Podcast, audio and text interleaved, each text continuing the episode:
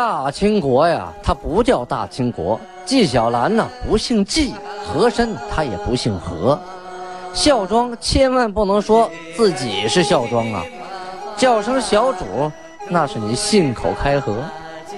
白手绢的是妓女，肯定不是格格。今天呀，就听俊贝勒讲一段清朝历史正说的《清通鉴》。听众朋友们，大家好。上次呢，讲到清太宗天聪四年农历的庚午年，公元一六三零年，皇太极呀打下了卢龙。今天的卢龙，过去叫什么呀？过去不叫卢龙，过去叫永平啊。而且接见了副将永平的副将孟乔芳、杨文魁、杨生远，还检阅了新投降加入来的汉军士兵。这些士兵和副将啊，受宠若惊啊，还给他们安排了村庄休息，还让一些啊以前投降过来的汉军和他们住在一处啊，互相沟通交流，免得让他们感觉我们是后娘养的啦，没人喜欢我们啊，尽量让他们感觉到啊，呃，回到家的感觉吧。嗯，这皇太极啊，这人心很细啊，对待手下的兵卒，不管是你以前跟着我的。还是新来投靠我的啊，都一样的好，一碗水平端。在金军打下永平之后啊，很多永平的那个兵啊，逃跑的呀，都逃入了昌黎啊，在昌黎躲起来了。皇太极呢，就派遣奥汉部的啊、奈曼部的、巴林部的、扎鲁特部的等等等等的蒙古贝勒，你们带你们的兵啊，去打昌黎。他下了上谕说呀：“若攻克其城，城中财物任尔等取之。”哎，这句话可不一样了，意思是说，如果你们打下了昌黎，里边东西你们随便拿，这可是违反规矩的哈。这以前八旗一切缴获要归公，平均分配啊。哎，让这些蒙古部落、蒙古部落随便拿，为啥呀？啊，这是激发战斗积极性啊，是吧？有东西抢，那谁不如狼似虎啊？是不是？啊，要打完了东西都归别人，那肯定不愿意打。这些蒙古人呢，本来呀和女真呢，他的心就不是那么的齐啊。第一次参加这么遥远的那个战斗啊，要是没什么好处，没什么便宜，谁去卖命呢？这一听说任尔等取之，就是说你谁能抢多少抢多少，嘿呦，可都红了眼喽，就像一群狼看见了一只羊一样啊。啊，朱蒙古贝勒带着蒙古兵，带着自己的云梯啊，就开始搭在城头，准备登城啊。可是城上是有守城的士兵啊，人家不白给啊，棍木雷石啊啊，还有手中的洋枪火炮啊、弓箭呢，这一顿招呼啊。这梯子啊，刚搭到城上，爬了一半啊，人家不出手，快爬到头上了，哎，人家拿拿那个大长枪。这钩镰枪带钩的，一推你的梯子，肉，你的梯子日啪，嗯，就摔下去了。所以呀，一个爬上去都没有，梯子都被推倒了，啊，攻不下来。皇太极听说之后啊，这不成啊，又命令大臣达尔汉啊，还有喀克都里这两个人，带领着一千女真士兵啊，去增援。看两股部队合伙把这昌黎拿下来。昼夜进攻啊，打了一天一宿，两股部队合伙攻这个昌黎，仍然是毫无结果。哎，这个昌黎这么难打，这属实没想到啊。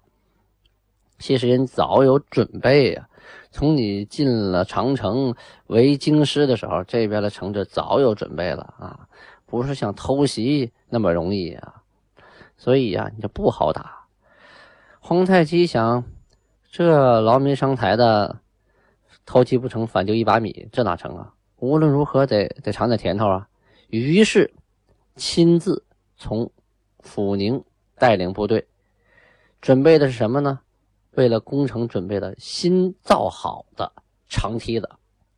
长梯子呀，造好啊，它角度啊啊，角度就是更更倾斜了。你梯子短的话，它立着放。那你踢得很长，你对方推不开，你杆子不够长，无法达到直角，这踢的你是推不开的，你只能往两边扒拉。那两边你再扒拉不动的话，哎，我这再有杆子支着，那这种这种梯子往墙上一撑，你推不掉，那你只能跟我登梯的士兵对刀，刀对刀，盾对盾了，啊。然后还准备了新式的盾牌，啊，这种盾牌呢是防止城上士兵，啊，向下边射箭呐，拿扎长矛扎呀，啊，这种盾牌也准备好了。在攻城之前呢，皇太极就对将士们说：“说什么呢？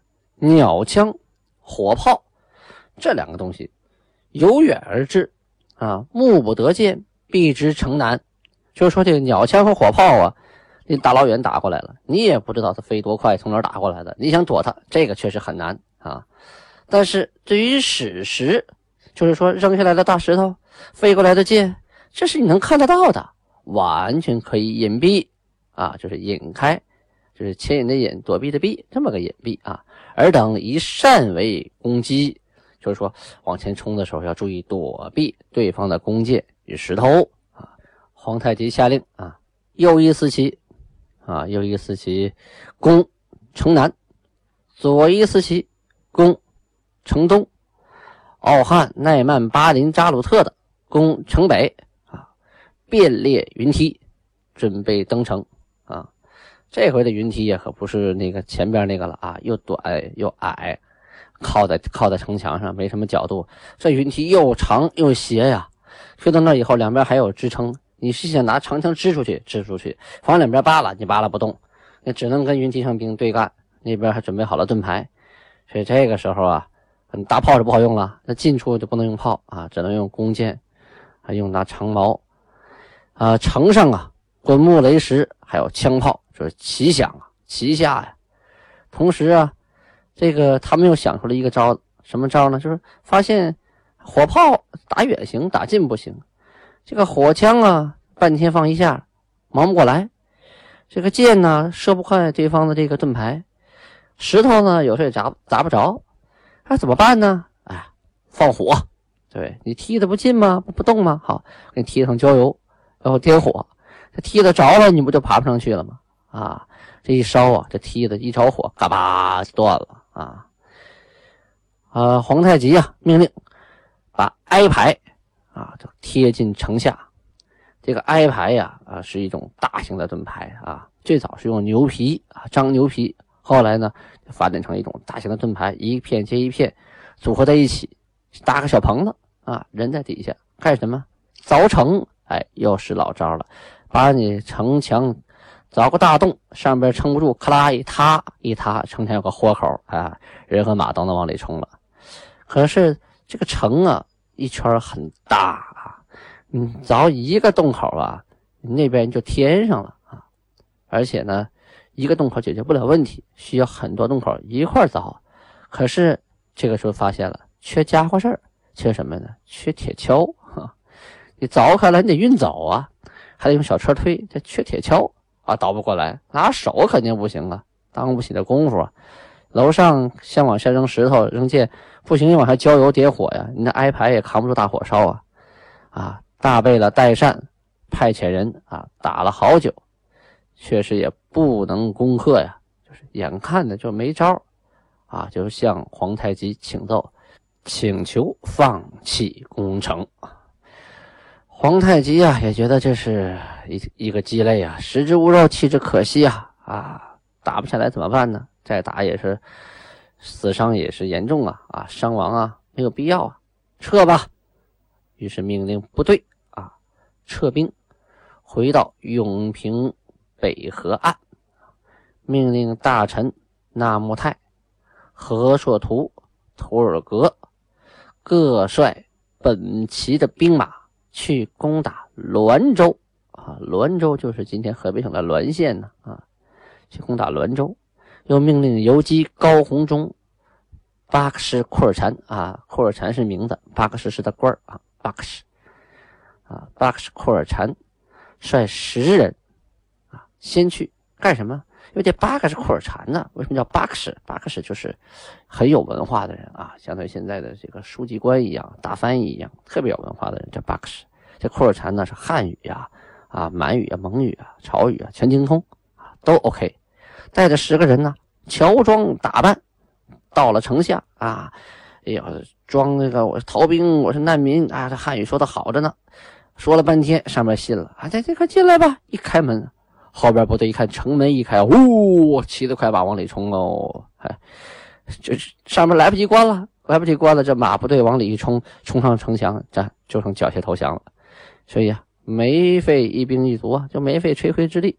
不用攻，不用打，使了计谋就拿下了滦县，就是过去的滦州滦州城，把城中的房屋啊给分了啊，一人一半，从中间分开，这一半住诸身，就是住女真人，那一半呢住汉人啊，这样的话避免产生问题啊，住在混住在一起肯定乱呢。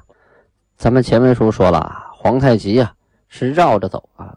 就是现在从沈阳奔承德这一条路，啊，走的是这个方向。然后第一个打下来，打下来的城是哪呢？就是遵化这个大城，而且派人把守。民兵啊，一直想把这个这股金军部队消灭掉，那就得断其后路。后路是哪儿啊？那就是遵化。遵化是个大门呐，啊，遵化关上了，那这波金军就跑不掉喽，就关在里边了。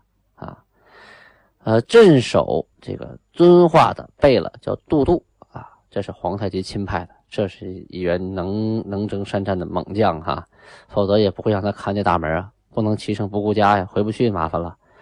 这明朝部队呀，攻遵化呀，那是真玩了命了啊，卖了力气了啊，就想把遵化拿下来，把遵化拿下来以后，就可以关门打狗了啊。但是啊，杜度早有准备，就防你这招呢啊。不管你怎么打啊，我这边都有招防。最后呢，明朝部队啊，只有放弃了这遵化的进攻。这皇太极啊，开始听说这遵化有敌兵的时候啊，害怕呀，这是真的被人关上门，回不去了啊，所以赶紧呢，自己率着部队啊，赶快去增援。看见城外的民兵啊，列山为营啊，就在城外摆上那个大木栅栏。安营扎寨，命令自己的兵丁啊，先放炮。这会儿啊，金军已经有炮了啊，就是缴获的汉军部队的、明朝部队的大炮，先放炮，然后再向上进攻。这炮把对方这个大营啊、营寨啊，还有木栅栏呢，炸的是稀里哗啦，一片粉碎。然后骑骑兵往里那么一冲啊，弓箭先放，哗，步兵再往里那么一冲，直接先打破了。他前边两个营，这个民兵啊，当时一共有八个营啊，副将呢一共八员，游击十六员，都司十六员，由兵部侍郎刘之伦统帅。这刘之伦一看见金兵，属实很骁勇啊啊！冲在前面的士兵真的不要命啊，身上着重甲，这个箭射他跟扎个刺儿一样啊，砍上一刀跟没反应似的，跟挠痒痒一样。而且个个能征善战，就跟老虎下山一样，他真的挡不住啊！于是啊，就后退，退到了遵化城外八里的娘娘山啊，在山上守着啊，守了山，从上往下啊，这个皇太极啊，就降谕啊，想招降他啊，那一股部队，我打，从往上打也累，我要不打他，他下来打我，我也烦啊，下谕招降。可是啊，这个刘知伦呐，忠贞不二啊，打死也不从，于是只能啊派兵往山上攻击。山上啊往下放炮，这个好打呀啊啊！放了几炮以后啊，这个炮啊又出现了质量问题啊，从膛子里啊自己就炸开了，这下可毁了！这一炸开了，就把旁边的炮弹也给引炸了，旁边的士兵啊一连串的被烧成火葫芦了。除了炸碎、炸飞、炸伤的，其他都被火给烧了，左右一片混乱呢。啊，这炮兵这么一炸呀，大家一看挡不住了，赶紧的就是徐徐的向后退啊，向后集中。啊，刘之伦呢，就冲前边的士兵向后后退的士兵啊，大声喊：“吾多言，吾受国重恩，吾死耳。”擂鼓再战，刘氏四级呀！他这个刘之伦呐，就是一看下边有的人就是心心惶惶啊，就跟他说：“谁也不要多废话，咱们都受了国家的重恩啊，死是应该的。擂鼓，往后退怎么行呢？上啊，往上一上，对，他炮不灵了，那对方弓箭就起作用了啊，稍稍往山上飞呀。刘之伦解下了自己所配的配印。”啊，打仗啊，你没有印不行啊！你没有印信，你发施令或者写书信，没人信你。这谁写的呀？这信这个印呢？他随身呢，他用个包啊，他系身上。他把这配印就解下来了，这就说明啊，自己可能随时管不了这个印了啊，把它交给了自己的随身的家人啊，命令他把自己的印带回朝廷啊，向朝廷汇报。意思就是说，我。刘之伦今天恐怕要报效朝廷了。最后啊，果然明军是寡不敌众啊，苦苦的支撑了没多久啊，就败溃了啊，就逃啊，山里的这个石头缝里呀，山阴喇子里呀，能往哪逃就往哪逃吧。啊，总兵官棱额里的儿子穆成格，这个小伙子呀，这个小阿哥呀，啊，从小。射箭本领高强啊，非常准，不说百步穿杨嘛，可以说指哪射哪啊。在进攻的时候啊，他跑得比较快，追的民兵突然发现有一个，哎，看就像这是当官的，这是将领啊，哎，躲在一个石头后边啊，身体露出了一块，被他给发现了。他可说时迟那时快呀，抽箭啊，大弦开弓，嗖就是一箭，正巧就射中了刘志伦呐。刘志伦就命丧穆成格的剑下，金国的部队呢也分成了几股，分别去攻打这个明军各个营盘。因为这明军的八个营啊，他也是分着这个，呃，一块一块集结的啊。这兵打散了，才会按照自己的这个旗号啊。为什么有大旗呀？一看到自己的旗号啊，向那集结，要听当官了。你要是散都散了，那就没有战斗力了啊。只有结阵啊，大家聚在一起，盾牌呀、长矛啊、弓箭呢组合在一起，才能发挥更好的作用。啊，这个金军分击明营啊，这八个营有七个营当时全被灭掉了，只有一个营啊撑撑苦苦撑到半夜啊，趁着天黑逃跑了。咱们介绍一下刘之伦吧。这个刘之伦呢，他字元成啊，一元两元的元。元旦的元，诚实的诚。为什么说字呢？那古代人有名有字啊，不像现在啊。过去人叫字不叫名，名是什么时候叫的？小时候叫的啊。小时候叫叫名，后来呢，长大以后给自己取个字，就让别人叫字啊。当然了，这个史书上啊有记名有记字的啊，甚至后来还有号啊，喜欢给自己取了个号啊，在江湖上跑，我叫什么字号什么什么什么。刘之伦字元成，他是四川人，四川啊，四川人哦，宜宾啊，宜宾的。从小啊，在家务农，帮着父亲兄弟耕田。后来呢，砍柴啊，到集市上卖。回来以后呢，就学习读书。他的座右铭啊，写的是“必为圣人”啊，说明从小啊啊，他就有一种高大的。这个宏远的一个目标啊，有理想，所以啊，有人称之为他为刘圣人啊啊，他自己也给自己取了个号啊，外号刘圣人。崇祯元年（一六二八年）中的进士啊，冬天呢，京师戒严的时候啊，就知道了啊，这个这个这是要打仗了，于是啊，被推荐给皇帝，就什么都不是，一下子被提升为。兵部的右侍郎了，来协理经营的庶政，就是帮助守备京师。这个刘之伦呢，还没有受任的时候，这个人呢就特别好谈兵啊，爱研究兵法，同时啊，自己私贷银两。什么叫私贷银两？贷款呐，借钱啊，自己抵押借钱，造单轮的火车、偏厢车、兽车啊，这都有意思啊。就各种的能打仗用的这个东西，这个火车不是我们现在那个火车啊，是说这个车呀啊，上面有料啊，有可可燃物啊，点着了以后，往前推，往前跑，推到敌营能炸开，还能火光四射，能形成一片火海，还能冒烟，影响对方的视线，打仗用的这么个火车啊！夸木为西洋大炮、小炮、小铳，什么意思？它没有金属啊，它没有锻锻造金属的一个能力啊，它拿木头做啊，做成木的木炮啊，木火铳，然后研究研究这个火炮啊、火铳它这个效力。当然，这个木头如果硬木很结实、够厚的话，一样可以就是达到火冲火炮的效果，对吧？